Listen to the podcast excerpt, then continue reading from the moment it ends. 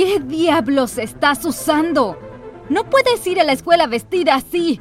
¡Quítatelo! ¡De inmediato! Mamá chilló. La mirada en su rostro tendría más sentido si me hubiese encontrado tratando de salir de casa con una minifalda. Pero no, tenía un vestido precioso y tenía el cabello recogido en una coleta. ¿Y desde cuándo tienes el pelo tan largo? ¿Te lo has estado tiñendo? Había usado un gorro todo el verano. Mamá no sabía cuánto me había crecido el cabello. No lo teñí, mamá, solo lo dejé crecer de nuevo a su color natural. Quiero lucir diferente esta vez. Te ves horrible. No puedo creer que nos hagas esto. ¿Les hice algo? Estaba confundida. Traté de mantener mi decisión, pero ella me arrastró hacia el baño, me cortó el cabello y me lo tiñó de negro. ¡Te odio y odio la escuela! Grité a todo pulmón. Es suficiente, Ellie. Ahora deshazte de ese vestido y ponte tu ropa normal. Date prisa o llegarás tarde a tu primer día en tu nueva escuela. Mamá respondió con severidad. ¿Normal? Son todas ropas de chicos. Ya no quiero usar ropa de hombres, dije entre lágrimas. Desde que era una niña mis padres me han vestido como un niño. No me di cuenta de que era algo raro hasta la primaria, cuando todos comenzaron a burlarse de mí.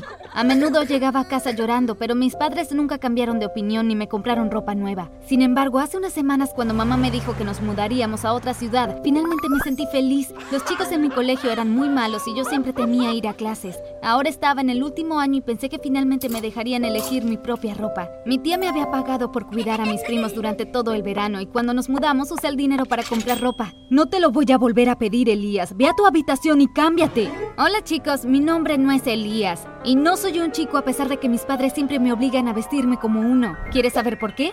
Mira hasta el final. Con lágrimas en los ojos me quité el vestido y comencé a ponerme la ropa que mi mamá colocó sobre mi cama. Mi mamá me quitó el vestido y lo desgarró. En la escuela recibí muchas miradas. Mi cabello era un desastre, con mechones más largos y otros más cortos. Mientras algunos estudiantes susurraban a mis espaldas, otros se reían señalándome. No los culpé, yo era un blanco fácil. Mientras vivas bajo nuestro techo, usarás la ropa que te compramos. ¿Está claro? Papá dijo durante la cena esa noche. ¿Por qué mis padres estaban tan obsesionados con que me vistiera y pareciera un niño? Yo era tan miserable. Por favor, no me malinterpretes. Puedes usar la ropa que quieras siempre y cuando te sientas cómodo con ese estilo. Pero nadie debería obligarte a usar algo que no quieres, como hacían mis padres. Eli, hey, tengo boletos para que vayamos a ver un partido de fútbol. Odiaba el fútbol. Papá siempre me hacía ir con él a la cancha, diciendo que era una forma de vincularnos. No puedo ir este fin de semana. El concurso de talento en la escuela será en una semana si voy a participar. Genial, Eli. ¿Con qué talento participarás? Retorcí las manos nerviosamente. Deseaba poder decirle que estaba planeando diseñar un vestido y usarlo para mostrar mis habilidades. Tenía buen ojo para la moda y arte y diseño eran mi clase favorita. Yo no puedo decírtelo todavía, es una sorpresa. Al día siguiente compré un kit de costura y otras cosas que necesitaría para hacer el vestido. Escogí algunas viejas remeras y pantalones del fondo de mi placar y los corté. Cuando terminé tenía la oportunidad de crear un hermoso vestido. La competencia se llevó a cabo en el auditorio de la escuela. El vestido me había quedado genial y cuando me lo probé estaba muy orgullosa de mí. Me veía fantástica. Llegó mi turno y estaba muy nerviosa. ¿Qué pasaría si la gente comenzara a reírse como siempre lo habían hecho? ¿Cómo reaccionarían mis padres? Ambos estaban en la audiencia esperando ansiosamente descubrir cuál era mi talento. Cuando caminé hacia el centro del escenario, todos se quedaron boquiabiertos.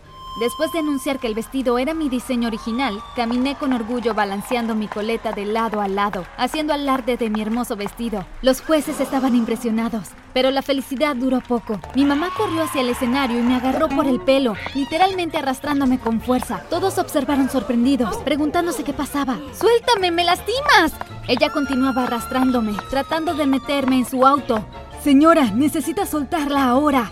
La señorita Vera, mi profesora de arte y diseño, salió corriendo del auditorio seguida de algunos otros estudiantes. Se formó una multitud a nuestro alrededor. Nos desobedeció al usar este feo vestido. Su hija es muy talentosa. El vestido es hermoso y le queda muy bien. Estaba avergonzada por el comportamiento de mamá. Están arruinando mi vida. Ya no quiero parecer un niño, le grité a mamá. Es suficiente, Elías. Sube al auto, nos vamos ahora. Mi nombre no es Elías, es Eliana y no voy a ir a ninguna parte. ¿Necesitas ayuda? Sí, mis padres están locos. Me obligan a vestirme como un chico y me cortan el cabello. ¡Los odio! Parecían heridos por mis palabras, pero no me importaba. Ambos se subieron al auto y me pidieron que hiciera lo mismo, pero les dije que no, así que se fueron dejándome atrás. La señorita Vera se ofreció a llevarme a casa, pero yo no quería volver. Le rogué que me llevara a su casa mientras decidía cómo lidiar con este desastre. Cuando mamá me llamó y le dije dónde estaba, Se indignó y amenazó con denunciar a la señorita Vera por secuestro. Buena suerte con eso, ya cumplí 18 el mes pasado, le dije antes de colgar. Cuéntame sobre el vestido que usaste en el concurso. Realmente es hermoso y el diseño es único, dijo la señorita Vera mientras cenábamos. Escuchó pacientemente mientras le contaba cómo lo hice. Eres realmente talentosa. ¿Has pensado en lo que quieres hacer después de graduarte? Mi sueño es ir a una buena escuela de diseño, pero dudo que mis padres me apoyarían. ¿Sabes? Además de enseñar en la escuela, vendo ropa en línea. Tengo un sitio web y todo. Después de la cena me mostró su sitio web. Todos estos vestidos son increíbles.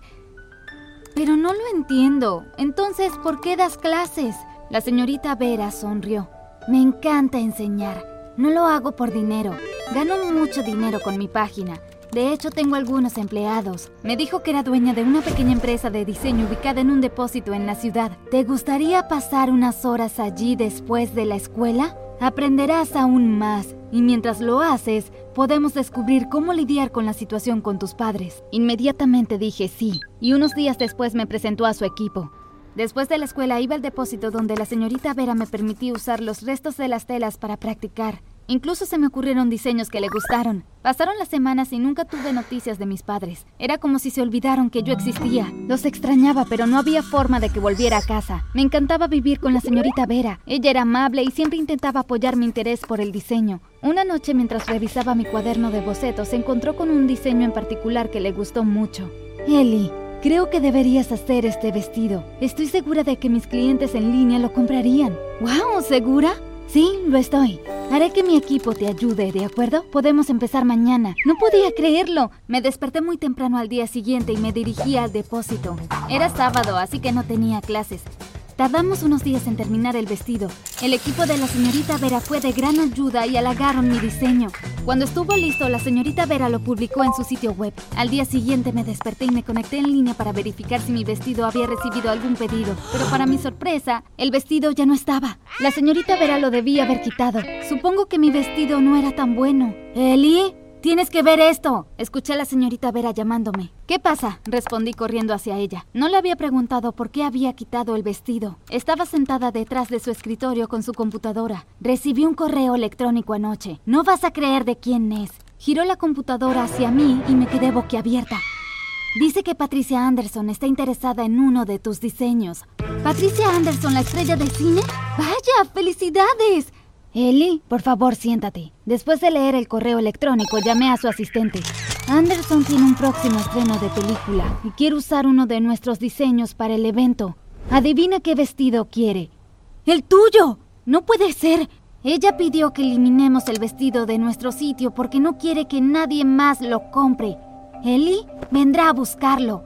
Mi corazón casi explota de alegría. Patricia Anderson era una de las actrices más reconocidas y crecí admirándola a ella y a su gusto por la moda. La señorita Vera y yo nos encontramos con Patricia esa semana. Cuando me pidió ver el vestido, yo estaba muy nerviosa. Era de conocimiento popular que la mayoría de las estrellas de cine eran exigentes. Esperaba que echara un vistazo al vestido y lo tirara a la basura, pero no lo hizo. Lo admiró por un tiempo y luego le dijo a su asistente que anotara las modificaciones que quería hacerle al vestido. El estreno de la película sucedería en un mes, por lo que la señorita Vera y yo comenzamos a trabajar de inmediato en las alteraciones. Unos días antes del gran evento, su asistente nos recibió y nos llevó hacia su mansión. La prueba de vestuario salió bien y ella estaba muy contenta con el resultado, para nuestro alivio. Cuando me entregó un cheque lo tomé con manos temblorosas.